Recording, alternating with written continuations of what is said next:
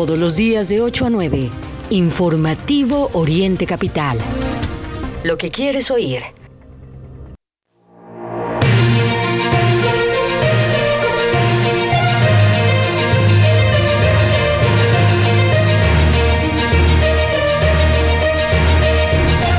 Hola, ¿qué tal? Muy buenos días. Iniciamos el informativo Oriente Capital en este jueves 19 de enero de 2023. Son las 8 en punto y nosotros estamos listos para llevarles todo lo que es noticia, por supuesto, en el Estado de México, en el país y en el mundo. Raya Costa y su servidor Mario Ramos, por supuesto, todo el equipo del informativo Oriente Capital. Estamos muy contentos de poderles eh, acompañar en esta mañana de jueves. Los invitamos, por supuesto, para que se queden con nosotros a los, eh, los siguientes 60 minutos de información en esta mañana, al oriente del Valle de México, despertamos con una temperatura de 7 grados. Para el día de hoy esperamos una máxima de 25. Eh, Estamos justamente en la mínima que son los 7 grados. Para nuestros queridos amigos que nos acompañan allá en la ciudad capital, allá en Toluca. Despiertan con 6 grados. Para hoy la máxima será de 21, la mínima de 5. Ya lo saben, la forma de ponerse en contacto con nosotros son nuestras redes sociales en donde nos encontrarán como arroba Oriente Capital y que con mucho gusto vamos a estar atendiendo todos sus mensajes, todos sus comentarios, por supuesto sus denuncias. Con mucho gusto estaremos dándoles seguimiento a través del informativo. Vamos ahora con el resumen de noticias, parte de los temas que estaremos abordando en esta mañana.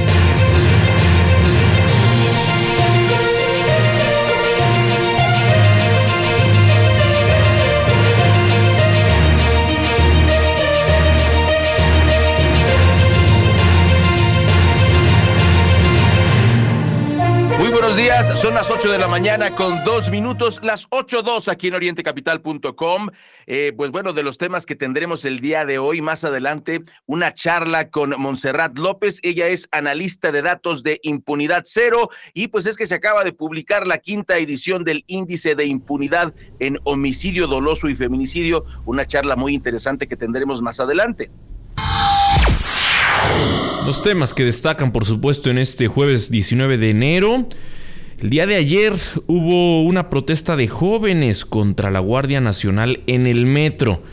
Denuncian que estos accidentes eh, que se han estado presentando son responsabilidad del Estado.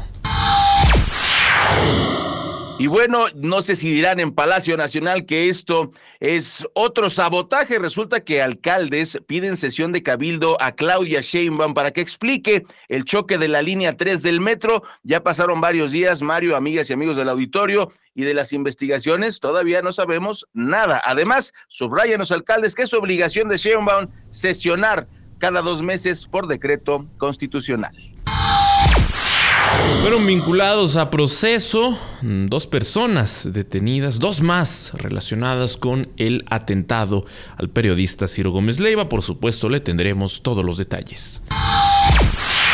En más información le contamos que en Magdalena Contreras pues cayó un sujeto con siete cuernos de chivo y droga. Le tendremos los detalles de esta información.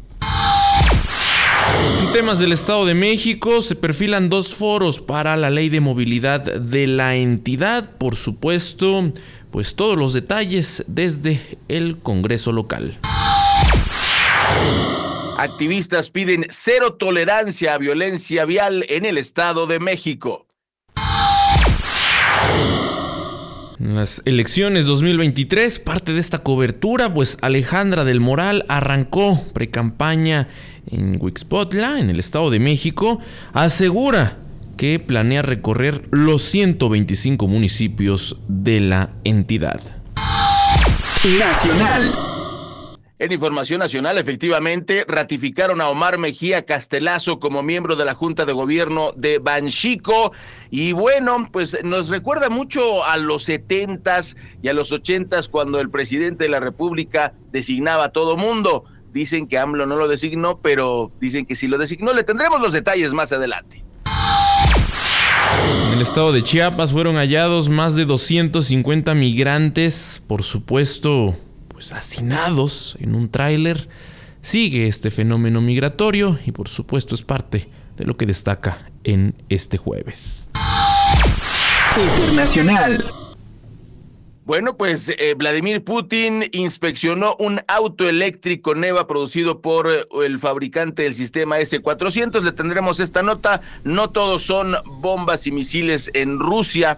Le tendremos estos detalles. Son las 8 de la mañana con 5 minutos. Mario, amigas, amigos del auditorio, no olviden hay que consultar nuestra multiplataforma digital orientecapital.com desde donde usted podrá enterarse de todo lo que ocurre el Estado de México, en el país y en el mundo. Le invitamos a estar en contacto a través, por supuesto, de nuestras redes sociales en Twitter en tiempo real, arroba Oriente Capital y claro, Instagram, Facebook, completamente a sus órdenes para mantener comunicación. Muy buenos días, empezamos el informativo de Oriente Capital.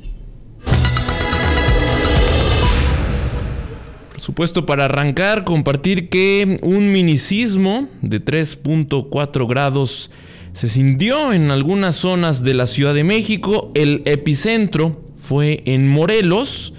Eh, como le digo, se trató de un minicismo la madrugada de este jueves que eh, se pudo sentir en algunos puntos de la capital del país. Pues así se despertaron eh, como le digo, principalmente en la zona sur. Hablamos de un sismo de magnitud 3.4 localizado a 12 kilómetros al noroeste de Tepoztlán, Morelos, registrado por ahí de las 3 de la, madrugada. Pues insisto, esto despertó a varios habitantes de esa zona.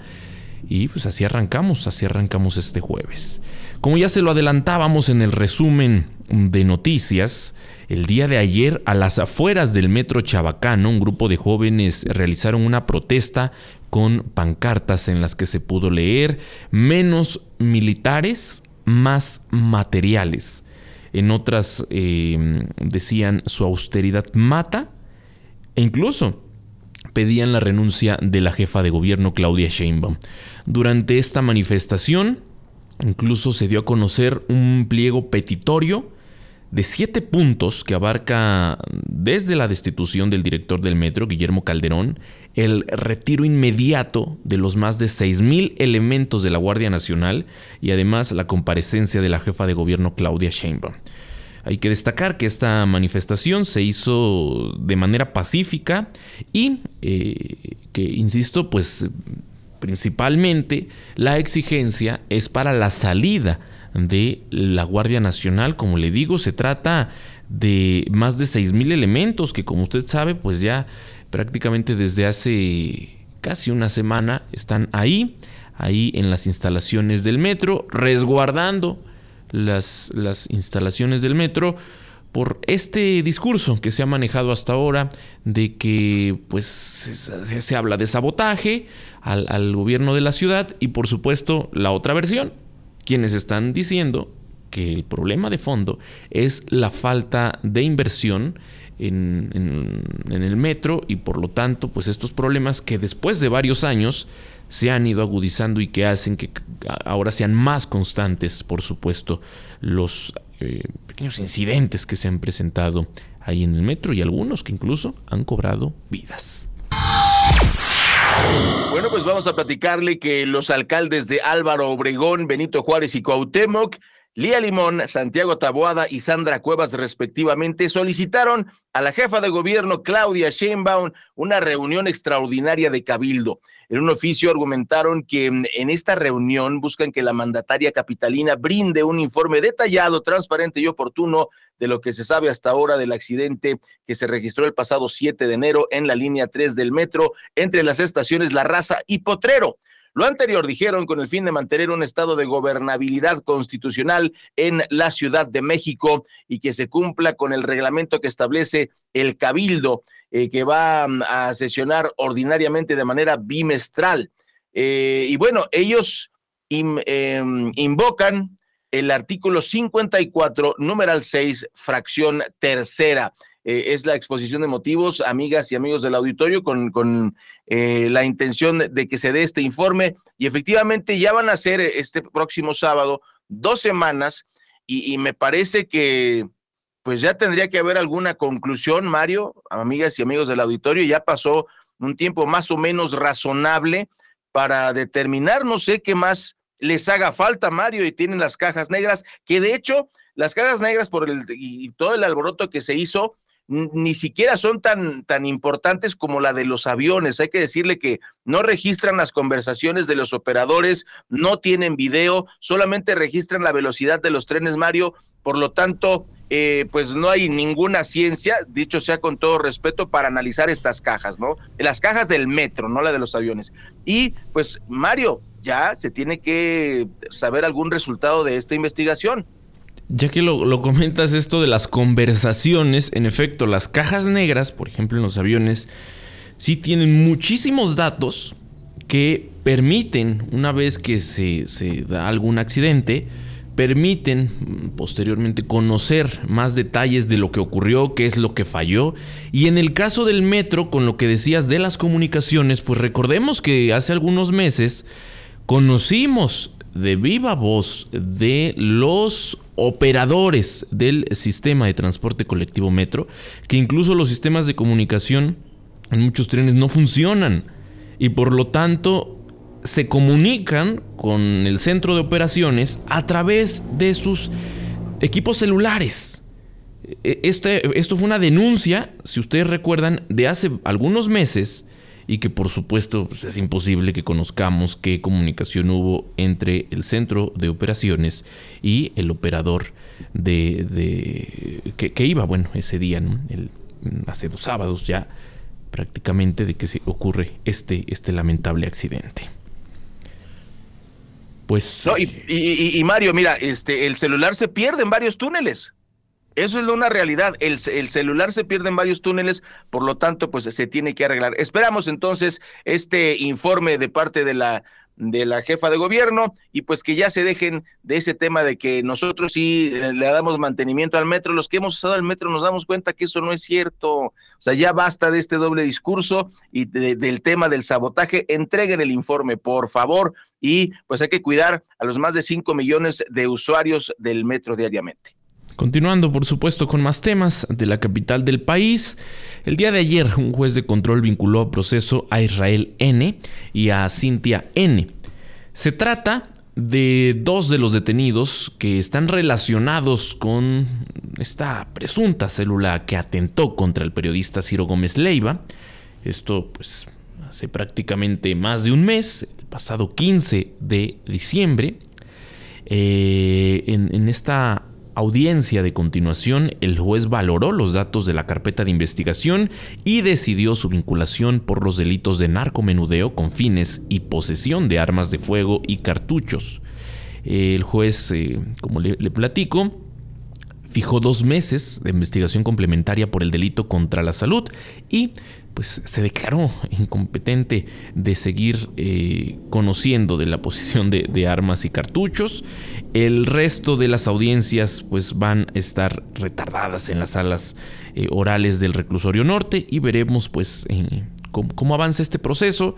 Recordemos que en un inicio pues ellos estaban, o al menos es lo que supimos de parte de, mm, la Fiscalía Capitalina, que ellos estaban detenidos principalmente por la posesión de armas, por la posesión de, drogas y si bien estaban eh, ligados al atentado contra el periodista, pues no era el delito por el que se les estaba eh, o se les tenía propiamente detenidos ahí en la Fiscalía de la Ciudad de México. Avanza este caso y por supuesto lo hemos dicho una y otra vez, falta conocer el móvil, falta conocer por supuesto eh, pues el autor intelectual del el atentado contra el periodista Ciro Gómez Leiva. Así es, Mario, y bueno, este sigue siendo el delito de narcotráfico y, la posesión de armas de uso exclusivo del ejército, los que los tienen, eh, pues incluso hasta en, prisión, incluso con eh, pues estos pasos de la de este proceso. Vamos a ver si en algún momento sale el homicidio culposo. Vamos a corte comercial, regresamos, son las 8 de la mañana con 15 minutos. Seguimos en orientecapital.com. Este es su informativo.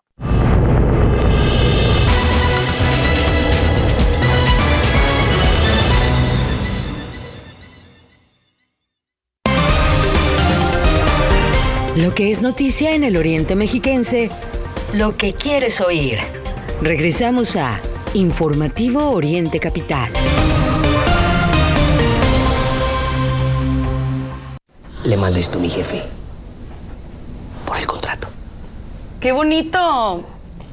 Dile que yo le mando esto, este regalo y un código de ética. Buenas tardes. Yo soy de las que dicen no a la corrupción. Consejo de la Comunicación, voz de las empresas. No laves en casa. En Cleanmatic lava más por menos. Contamos con lavadoras industriales y semi-industriales que te garantizan la mejor calidad de lavado al menor precio, además de secadoras. Abrimos desde las 7.30 de la mañana y hasta las 9 de la noche de lunes a domingo. Estamos ubicados en la colonia Tlazalpa, Avenida Unión, esquina con Josefa Ortiz de Domínguez, en Los Reyes La Paz. En Cleanmatic, lava más por menos. Por beber abandonas tus aspiraciones y ello te produce frustración. Si ya tienes el problema y no sabes qué hacer, Alcohólicos Anónimos tiene una alternativa de solución. Te estamos esperando. Mayor información al 5705-5802. Lada sin costo 01800-561-3368.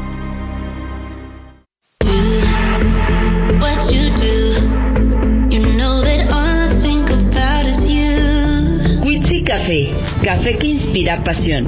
Además de nuestras riquísimas bebidas frías y calientes, ven y disfruta de una gran variedad de platillos que tenemos para ti. Desde ensaladas hasta unas deliciosas crepas.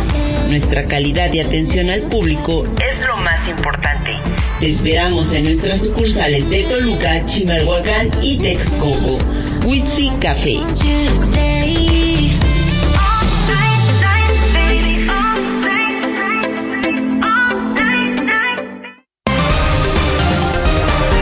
Recuerda que puedes seguir esta transmisión en streaming en vivo a través de internet. Arroba Oriente Capital. Lo que quieres oír y ver.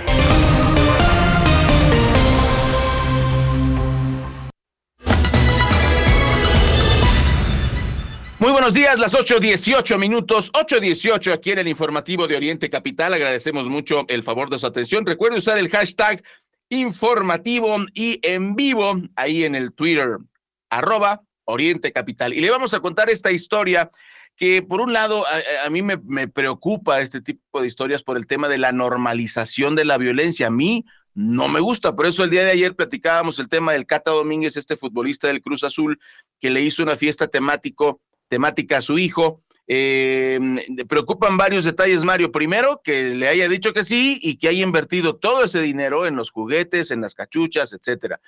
Eh, pero lo que preocupa es que los niños quieran que su fiesta sea de eso, porque ahí está el niño, papá, papá, este, hazme la fiesta, quiero que sea del Chapo, ¿no? Y que el papá, pues, ay, qué tierno el niño, pues al cabo que son niños, no, no, no, no, no, no. Ahí empieza la normalización de la violencia y se lo cuento porque policías de la Subsecretaría de Control de Tránsito detuvieron a un hombre que viajaba a bordo de una camioneta, empezó a manejar de manera irregular, se movía de un lugar a otro, le llamó la atención a los policías que dijeron, bueno, aquí este amigo viene de alguna fiesta o algo. Eh, esto ocurrió en la Supervía Sur a la altura del kilómetro 1 más 700, donde identificaron esta, a esta camioneta, ahí en la alcaldía Magdalena Contreras. Y bueno, lo detuvieron y el tipo dice, es que llevo prisa, llevo prisa. Y entonces, al hacer un cateo, encontraron siete armas de fuego, armas largas, de las cuales eh, no pudo acreditar procedencia legal o propiedad, así como 200 cartuchos útiles y 150 bolsas de plástico con un polvo blanco. Eh, se debate eh, entre si era royal para hacer pastelitos o cocaína. No, no es cierto. Pues claro, por, supuesto que se presume que es cocaína. Harán los, los eh, estudios de un laboratorio, Mario, pero esta normalización que ya ande este, por todos lados con armas largas, una persona, una camioneta, me parece me parece muy peligroso. Ojalá que, que detengamos esta normalización de la violencia. Esto no puede pasar. No puede ser que sea normal que todos los días circulen estos autos y que circulen todas estas armas. Eso tiene que detenerse en cualquier momento. Son las 8 con 20 minutos. Seguimos aquí en el informativo. En más temas, por supuesto, que ya le adelantábamos en el resumen, la legislatura local del Estado de México anunció que están perfilando la realización de foros para construir la ley de movilidad de la entidad, por la que ya suman seis iniciativas de distintas bancadas, como le digo, en el Congreso local. Eh, pues varios diputados se han pronunciado la necesidad de tener claridad y atender esta problemática para evitar que se tenga, eh, dicen, una normatividad parchada. En esta semana, la Diputación eh, Permanente recibieron la propuesta del Ejecutivo mexiquense en materia y bueno, se suma a otras cinco que ya se tenían de parte de distintas bancadas legislativas. Le hablo del PAN, del Partido Verde, entre otros que, que ya habían eh, se habían pronunciado en este sentido. En las Comisiones Unidas de Gobernación y Puntos Constitucionales, de Comunicaciones y Transportes, eh, se, informó que en conjunto con la Secretaría de Comunicaciones mexiquense se acordó realizar estos dos foros, aunque pues falta definir formatos, fechas exactas, eh, por supuesto horarios, todavía no, no hay claridad del todo en este sentido. Eh, se, prevé que arranquen en un par de días.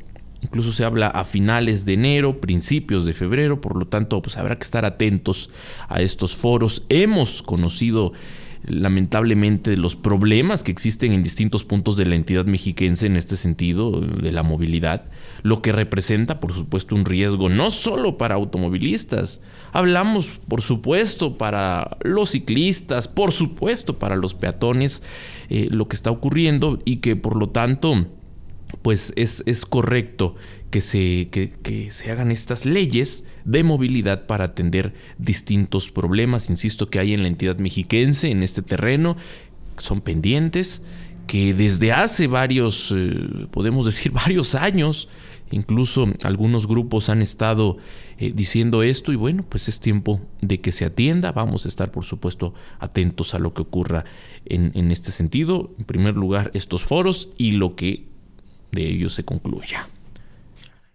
Bueno, pues continuamos con más información, las 8.22, 8.22 de la mañana. Y fíjese que activistas protestaron en contra de la violencia vial que le costó la vida a un ciclista que fue atropellado lamentablemente en San Mateo Atenco, por lo que hicieron un llamado a la Secretaría de Movilidad en el Estado de México para que pongan un alto a estos incidentes que afectan a la población. El colectivo Cometa compartió en sus redes sociales que el incidente que ocurrió sobre la avenida Las Torres es una muestra más que mm, debe pacificarse este tipo de vialidades, debe, por ejemplo, que se obedezca la ley y que la velocidad máxima realmente sea de 50 kilómetros por hora. Por su parte, añadieron que en Toluca, eh, la ciudad de Toluca está entre los primeros lugares a nivel nacional en muertes de peatones y ciclistas en siniestros viales y obviamente pues son los más vulnerables en eh, las calles. Lo anterior lo dijeron porque están expuestos a los vehículos que van a alta velocidad en estas eh, vialidades, son vialidades muy grandes. Lamentaron que quienes toman decisiones siguen invirtiendo recurso público para beneficiar a los autos y no para salvar vidas. Como resultado de lo anterior, las muertes de personas atropelladas continúan, por lo que consideraron que no se está haciendo lo suficiente para acabar con los siniestros que cobran estas vidas y, y pues, son muertes que son evitables. Y bueno, Mario, eh, yo creo que sí es, importante que se tomen en cuenta las voces de, de la gente, sobre todo por dos razones. Mucha gente que se transporta en bicicleta por esta avenida ahí en Toluca, pues no lo hace por diversión, no, no es, eh, no es recreativo, se tiene que transportar a su trabajo. Y desgraciadamente, pues no hay límites, los que conocemos eh, esa zona, pues no, no hay realmente un espacio para los ciclistas. Esa podría ser una, eh, una solución, una, una pista para, para ciclistas, podría ser una solución. La otra, que se respete la ley, que no vayan tan rápido los autos. Y también eh, un tema, Mario, de, de, paraderos para, para caminos. Yo sé que los mexicanos no nos gusta este, el orden, no nos gusta este, que haya paraderos, pero eso podría ayudar a que las personas no estén este, cruzando la calle cada rato. Se trata de la ciudad capital. Hablamos de Toluca, Conocemos que ahí operan al menos cuatro ciclovías. Está la del Paseo Colón, la de Miguel Hidalgo, la vía de José López Portillo, por supuesto el Paseo Toyocan, pero eh, pues hay que decir, durante el confinamiento se vio incluso un aumento entre aquellas personas que utilizan estas eh, ciclovías y pues ahora incluso también hay quien hay ciclistas que, se están inconformando porque dicen, bueno, en la actualidad algunas están deterioradas y representan un peligro en esa zona de Toluca. Así es que queda el llamado ahí.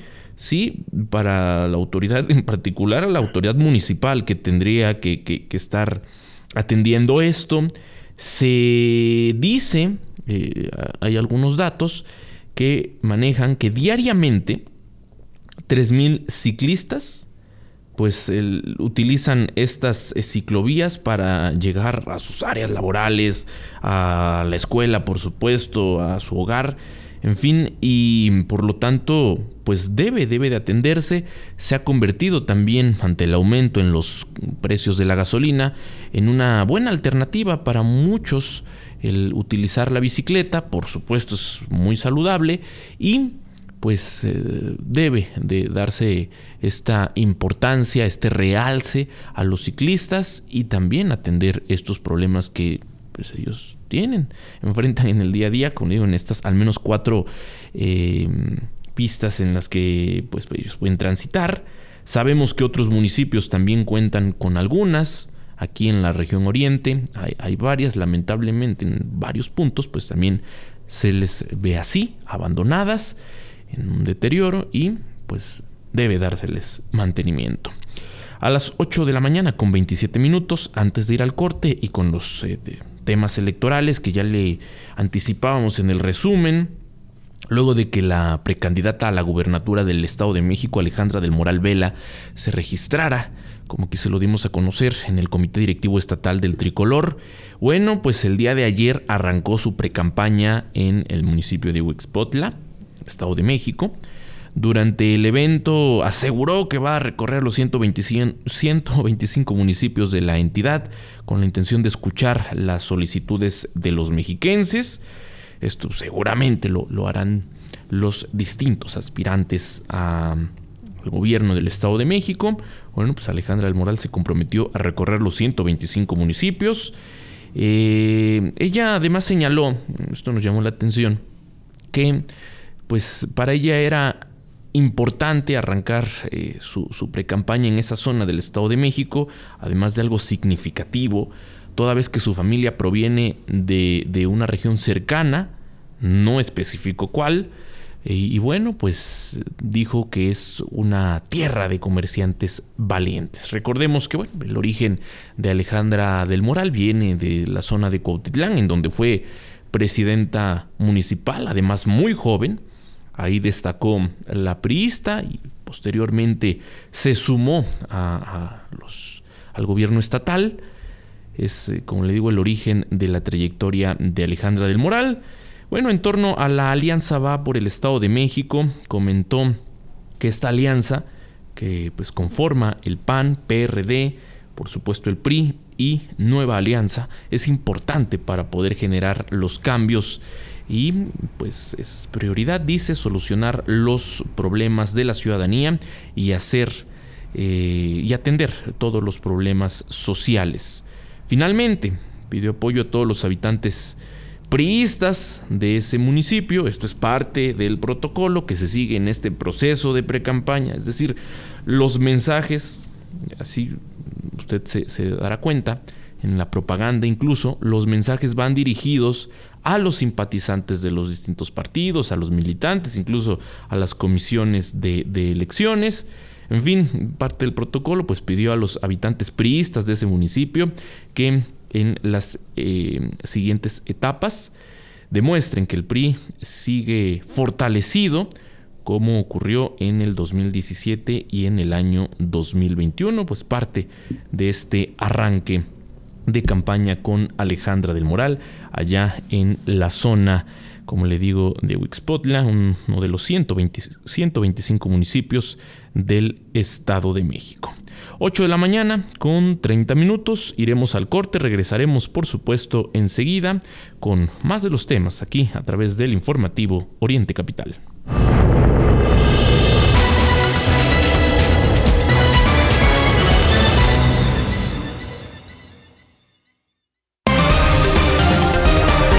Lo que es noticia en el Oriente Mexiquense, lo que quieres oír. Regresamos a Informativo Oriente Capital. Señora, se pasó al alto. Ayúdeme, oficial. Mire, nada más traigo esto. Sí le ayudo.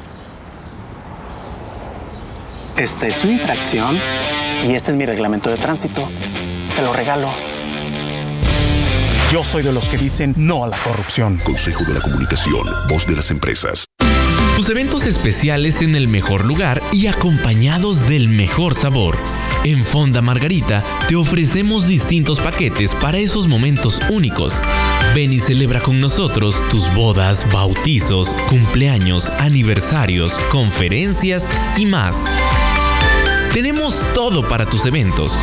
Te esperamos en Bucareli 48, Colonia Centro, en la Ciudad de México y en nuestras sucursales de Ixtapaluca, Autopista México-Puebla, kilómetro 36 más 600 y calle Centenario número 3, Colonia Centro. Y también en Los Reyes La Paz, Avenida José Fortis de Domínguez, en la Magdalena Tlicpac. Fonda Margarita, el reino del sabor. Al principio era divertido es una necesidad. He perdido mi trabajo, mi dignidad y ahora mi familia. Necesito ayuda. Alcohólicos Anónimos, Sección México. 800-561-3368. Mayores informes en el grupo de tu comunidad.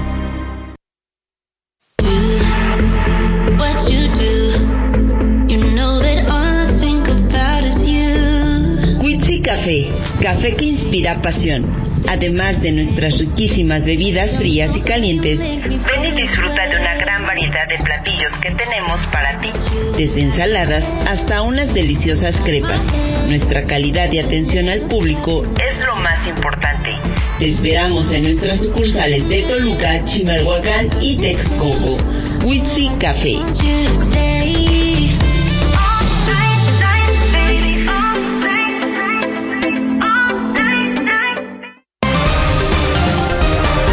Recuerda que puedes seguir esta transmisión en streaming en vivo a través de internet. Arroba Oriente Capital. Lo que quieres oír y ver.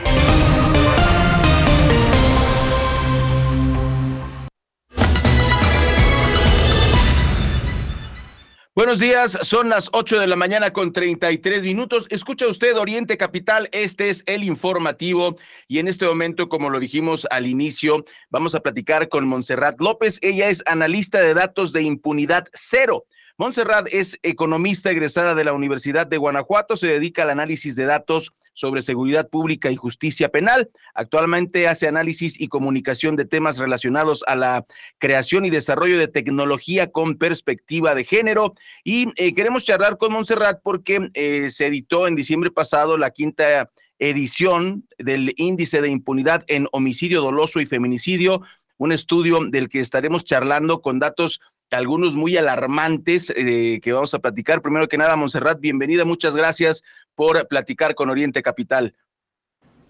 Hola, buenos días a todos. Un saludo a su auditorio y pues muchísimas gracias por la invitación y por el espacio.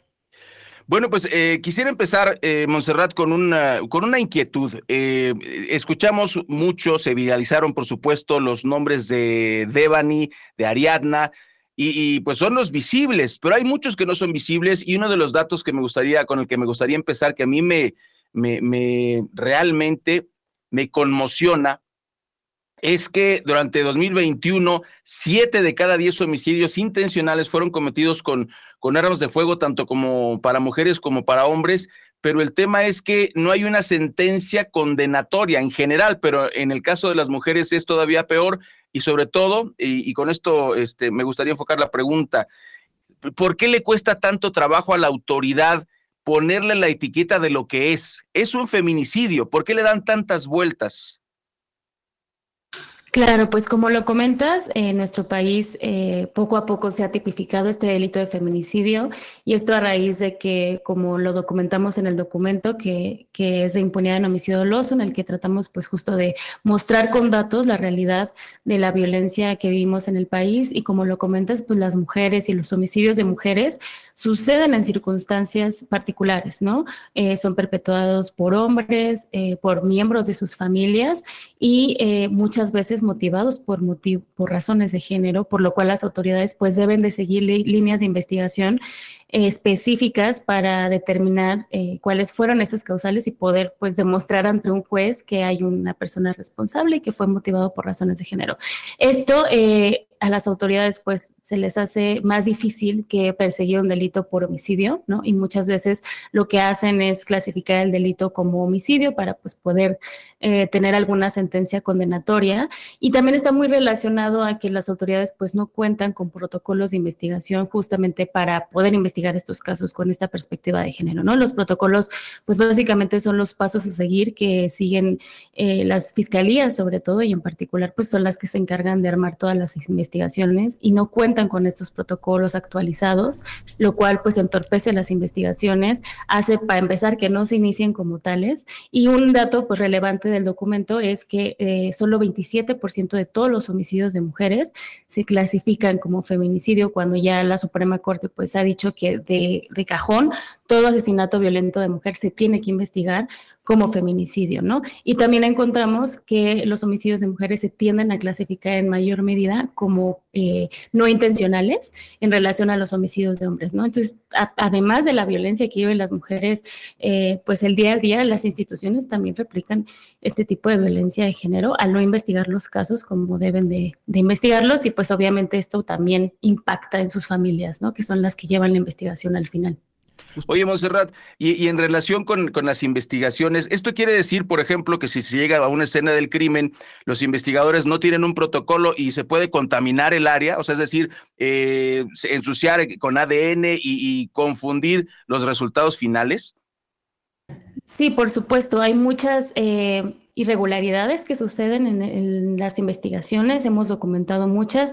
Tú mencionaste muy bien el caso de Devani, ¿no? Es un ejemplo muy emblemático de cómo las autoridades eh, pueden no tomar los pasos correctos al investigar y eso causa pues que las investigaciones se retrasen. También tenemos casos en los que las autoridades filtran información de los casos que perjudica las investigaciones y hace más difícil que puedan lograr tener una sentencia condenatoria por eso hacemos mucho hincapié en que se cuente con estas herramientas, porque es la forma que tenemos de asegurarnos de que las investigaciones pues no se caigan y al final es lo que pasa, ¿no? Que no pueden demostrar ante un juez con pruebas suficientes y sólidas que hay un probable responsable y entonces no hay sentencias condenatorias, como lo comentas. Eh, menos de la mitad de los feminicidios que se han registrado desde 2016 cuentan con una sentencia condenatoria y son muy pocos, lo cual pues es muy preocupante, como lo comentaban. Está el reciente, el caso de Ebony, incluso pues eh, lo que hemos conocido en esta semana, porque habría que preguntarnos cuántos casos como el de Devani existen en el país y cuánto tendremos que ver eh, casos así, en donde de origen pues no se maneje como un feminicidio y que a partir de eso pues no haya la justicia que debería en estos casos.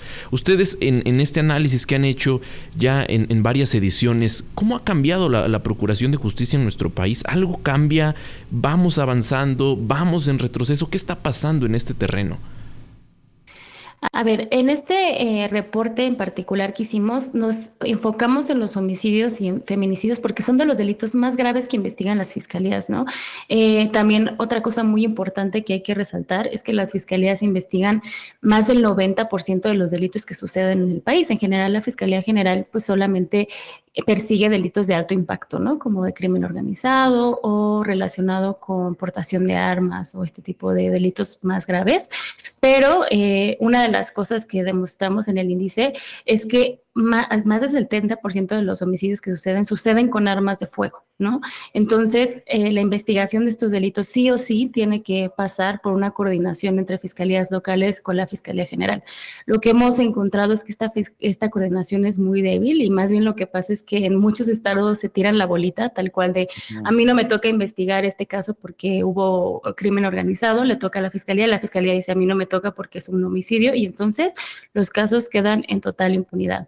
Eh, con el indicador que tratamos de, ver de, de homicidios dolosos, lo que pudimos ver es que durante la pandemia, pues aumentó un poco la impunidad, pero pues esto está relacionado a que las personas se, a las medidas de aislamiento social, ¿no? Mucha gente se mantuvo en sus casas, los propios juzgados y los fiscales, pues no continuaban operando como normalmente se hacía, ¿no? Entonces hubo un aumento en los niveles de impunidad durante el año de la pandemia eh, y ahorita nos encontramos en un nivel de impunidad del 93% que se mantiene rondando el 90% desde que empezamos a medir este indicador, lo cual eh, pues demuestra que todas estas capacidades institucionales que hablamos, ¿no? Que las instituciones cuenten con protocolos, que cuenten con capacitaciones, que cuenten con presupuesto, que cuenten con coordinación, pues no se están trabajando, ¿no? Y lo hemos visto, lo que se está trabajando y donde se está yendo el dinero, al menos a nivel federal, es en, mejorar las capacidades de las, de, las Fuerzas Armadas, ¿no? No se está pensando en, las instituciones civiles,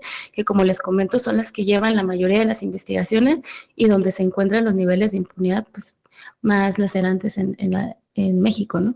Montserrat, yo quisiera preguntarte en relación con la justicia. Finalmente, eh, eh, una familia violentada por la muerte de un integrante, eh, las mujeres que desgraciadamente así han sido las, las víctimas, con mucho menos justicia en todos los sentidos, lo acabas de decir, en la pandemia te quedas encerrada con el monstruo, ¿qué pueden hacer? ¿No? Y yo quisiera preguntarte, este dato a mí me alarma. En seis años, solo siete de cada cien casos de homicidio han sido esclarecidos y en el mismo periodo, en esos seis años, eh, menos de la mitad de los feminicidios registrados ha concluido en una sentencia condenatoria. O sea, los bribones siguen, siguen libres Sí, uno de los hallazgos eh, principales es ese, ¿no? Hay la impunidad eh, en este tipo de delitos se traduce en una ausencia de sentencias condenatorias, ¿no? De que se pruebe quién fue la persona que cometió estos casos. Y en el caso de los feminicidios en particular, lo que sucede es que las, eh, los miembros de la familia muchas veces o, las parejas son quienes perpetúan estos, estos casos, ¿no? Entonces, respuesta corta sí, o sea, la mayoría, más del 90% de las personas que cometen estos actos continúan en libertad. Y aquí es otra cosa que también me gustaría resaltar, ¿no? No todos los delitos tienen que terminar con una sentencia condenatoria. Hay delitos como robo sin violencia, como lesiones, como otro tipo de conflictos que suceden todos los días que no necesariamente tienen que implicar que la persona vaya a prisión a, a cumplir ocho años de condena, ¿no? Pero estos delitos en particular, sí, estos delitos no tienen otras salidas alternativas y, la justicia pues tiene que verse reflejada en sentencias condenatorias, ¿no? Por eso nos enfocamos mucho en estos delitos en particulares. Pues Montserrat, hay aquí la conclusión es, pues tenemos un problema muy serio que afecta en particular a las mujeres, esta situación que, que hemos conocido, que no cambia, pese a lo que está ocurriendo, pese a estos esfuerzos incluso que, se pueden dar desde la sociedad civil, eh, pareciera que vamos en retroceso. De entrada, ¿qué tendría que ocurrir? Eh, como conclusión, ¿qué tendría que ocurrir eh, de parte de las autoridades, no solo estatales, sino a nivel federal, para que esto empiece a cambiar, para que en verdad pues veamos una mejora en la impartición de justicia, un alto a la impunidad y que esto pueda contribuir ¿sí? a que eh, se frene la violencia que, que vemos hoy, en particular, insisto, hacia las mujeres. Bueno, en el documento lo que tratamos justamente de hacer fue proponer eh, cómo salir como de, de esta situación de impunidad, porque pues el diagnóstico, como les comentaba, es el mismo desde hace muchos años, ¿no?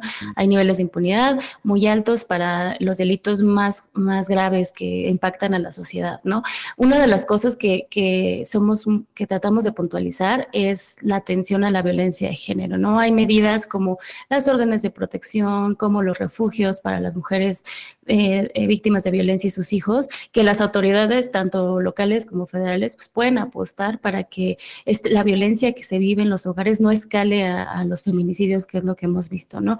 En cuanto a las capacidades institucionales de las fiscalías, pues... Eh, sí es una cuestión de recursos. Hay fiscalías que no cuentan con suficientes recursos, pues para tener el personal suficiente que lleve todos los casos. Hay una carga de trabajo pues muy saturada, sobre todo en los estados donde hay una relación muy fuerte entre el crimen organizado, ¿no? Y los homicidios que suceden en esas entidades. Hay mucho que hacer para fortalecer las capacidades institucionales. También hablamos sobre la reinserción social, ¿no? No basta con, con la sentencia condenatoria y que la persona se vaya a la cárcel y ya, ¿no? Porque ¿qué pasa cuando cuando cumplen su sentencia de ocho años, ¿no? ¿Van a salir y van a eh, integrarse a la sociedad o van a volver a repetir estas conductas, ¿no? Entonces también es una cosa muy abandonada el sistema penitenciario de este país y también hay que fortalecer estas instituciones.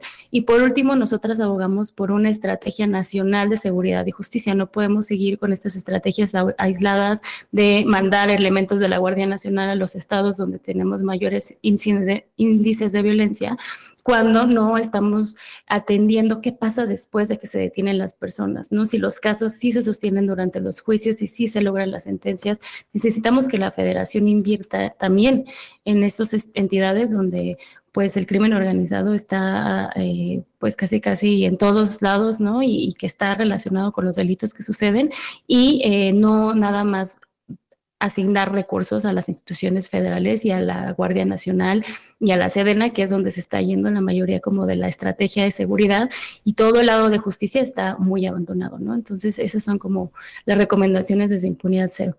Ah, para concluir, entonces el resumen sería, faltan recursos económicos para las fiscalías, eh, falta también que a nivel social tengamos capacidades para la reinserción de las personas que, cometen algún delito y luego salen, y eh, tanto los procedimientos en, las, en las fiscalías son deficientes y finalmente, pues, eh, como lo comentaste, me parece eh, muy interesante, pues hace falta también que estos, está bien, le das recursos al, al ejército y a la Guardia Nacional, ajá, y luego, o sea, ese es el primer paso, detienes al criminal, pero si no, si no este, se hace la investigación correcta, pues tendríamos una, eh, una conclusión eh, terrible, Monserrat. Pues te queremos agradecer y yo antes de, de cualquier cosa preguntarte eh, si tienen alguna, algún dato en relación con el acoso a las mujeres vía Internet. Ayer dábamos una nota en relación con este tema y parece que, que pues hay, hay mucho acoso por el, por el celular. Eh, para, para las damas y no sé si, si esto ya está, este, ya está en el radar o todavía no, sobre todo con las chicas de secundaria y prepa que son muy vulnerables. Sí, sí existen datos. Tenemos a nivel nacional una encuesta del INEGI que justamente es sobre ciberacoso, el módulo sobre ciberacoso, y lo que dice esta encuesta es que las mujeres son las que tienden eh, a recibir mensajes violentos en mayor medida que los hombres, es decir, la violencia de género también se manifiesta en, medios digitales y afecta particularmente a las mujeres jóvenes. Eh, hay eh, pues también se puede demostrar que el tipo de acoso que reciben las mujeres también difiere al de los hombres. Las mujeres tienden a recibir más acoso relacionado con temas sexuales, ¿no? Como, eh, pues sí, mucho tipo de, mensajes obscenos o imágenes no solicitadas o con, distribución de contenido íntimo sin consentimiento. Eh, y los hombres llegan a recibir otro tipo de ciberacoso, como mensajes ofensivos, llamadas, otro tipo de pues sí, de ofensas. Y sí, sí es un tema que pues también pasa por, la violencia de género, que lo que nosotros siempre decimos, ¿no? La violencia de género escala. Y estas pequeñas microagresiones que se pueden ver pequeñas van escalando eh, cuando hay un escenario de total impunidad y se dejan ser hasta que pues, se pueden lograr cometer un, delito más grave como un feminicidio, ¿no? Entonces sí, sí hay que tener el foco ahí, la violencia de género. Montserrat López, analista de datos de Impunidad Cero, agradecerte por supuesto que hayas aceptado platicar con nosotros en esta mañana. Seguramente eh, estaremos molestándolos eh, en futuro con los datos que ustedes constantemente están publicando, por supuesto los distintos estudios que, que presentan. En esta ocasión pues nos referimos en particular al estudio de impunidad en homicidio doloso y feminicidio el cual ustedes van a poder consultar en su sitio en internet, impunidad0.org. Pues Montserrat, que nos puedas compartir eh, sus redes sociales, en donde pueden estar eh, dando seguimiento a las publicaciones de Impunidad Cero. Claro que sí. Eh, muchas gracias Mario Ray por el espacio y eh, nos pueden encontrar en todas las redes sociales como Impunidad 0 MX y nuestros informes, todos nuestros informes y diagnósticos los pueden descargar en nuestra página impunidad0.org. Gracias Montserrat. Nosotros vamos a un corte, regresaremos con los temas nacionales y por supuesto los diarios en este jueves 19 de enero de 2023.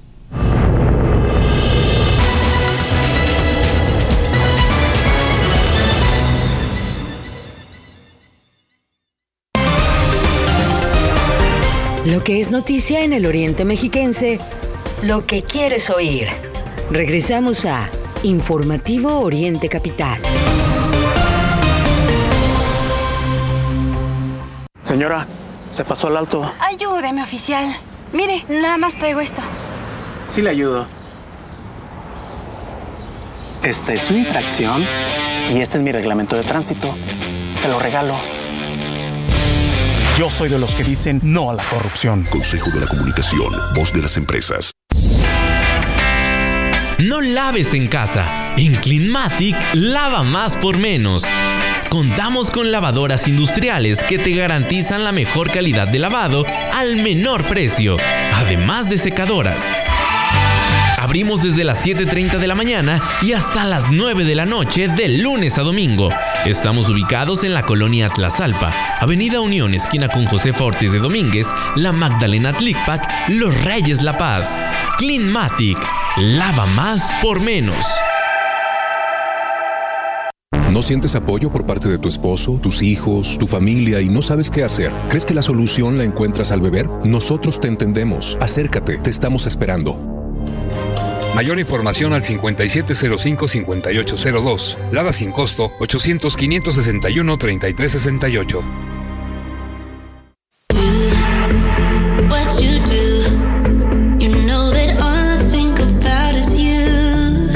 Café, café que inspira pasión. Además de nuestras riquísimas bebidas frías y calientes, ven y disfruta de una gran variedad de platillos que tenemos para ti. Desde ensaladas hasta unas deliciosas crepas. Nuestra calidad y atención al público es lo más importante. Te esperamos en nuestras sucursales de Toluca, Chimalhuacán y Texcoco. Witsi Café.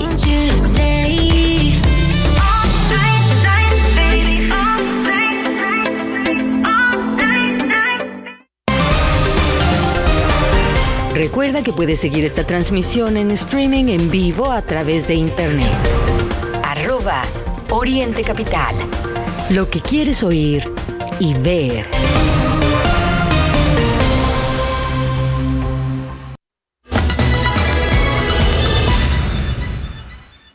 8 de la mañana con 53 minutos y continuamos completamente en vivo a través del informativo Oriente Capital. Como ya se lo adelantábamos, la Comisión Permanente eh, ratificó a Omar Mejía Castelazo como miembro de la Junta de Gobierno del Banco de México, designado por el presidente López Obrador. La comisión emitió 24 votos a favor, uno en contra y hubo 10 abstenciones para avalar a Mejía Castelazo como parte de la Junta de Gobierno hasta el 31 de diciembre del año 2020.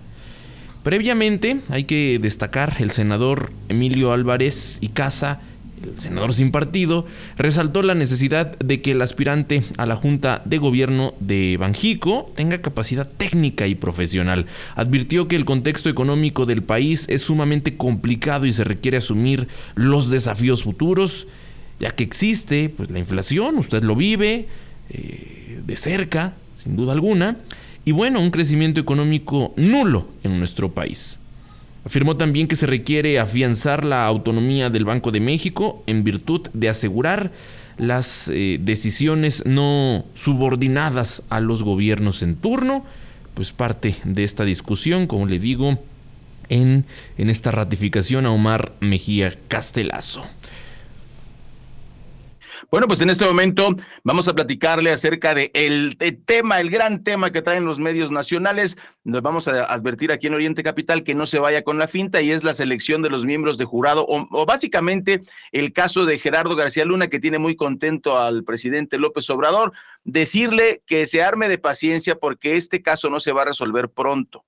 Entonces, por ejemplo, el día de mañana no se van a reunir, se van a reunir hasta el lunes. Entonces, nada más decirle, están apenas contando al jurado y es que sabe que le, platicamos cuál es el, tema de, los jurados. Imagínese usted que es un jurado, van a tener este, a muchos testigos, incluso de, la mafia de Estados Unidos, y muchos testigos, Mario, están rechazando ser testigos. Es decir, ay, es que tengo mucho trabajo.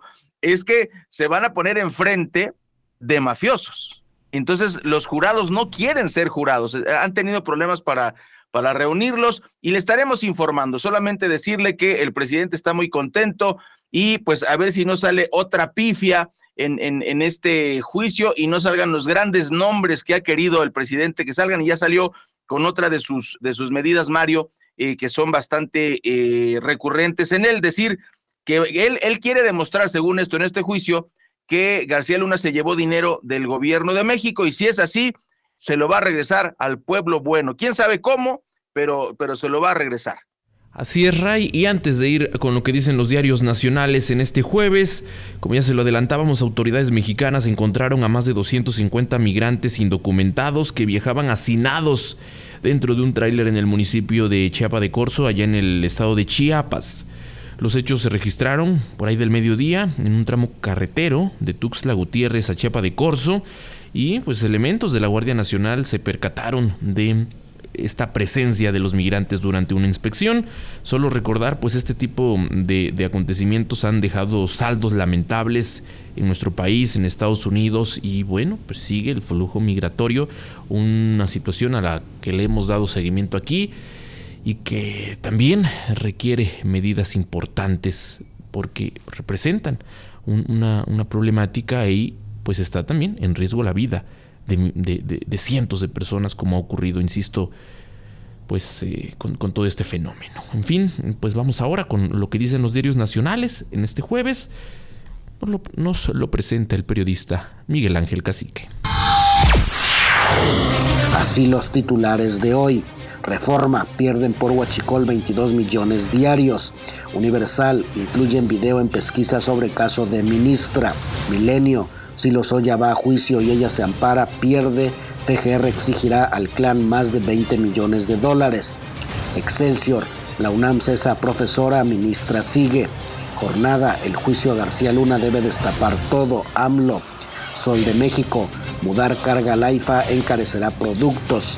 24 horas, turbulencia en el sector aéreo. Razón, lo importante no es quién quiere, sino quién puede ser competitivo, dice Vila. Crónica, lo importante para 2024 es elaborar un buen proyecto de nación. Heraldo, acusan a México de retrasar permisos. Es noticia hoy, 700 millones de medicinas llegarán tarde por fallas de Compranet.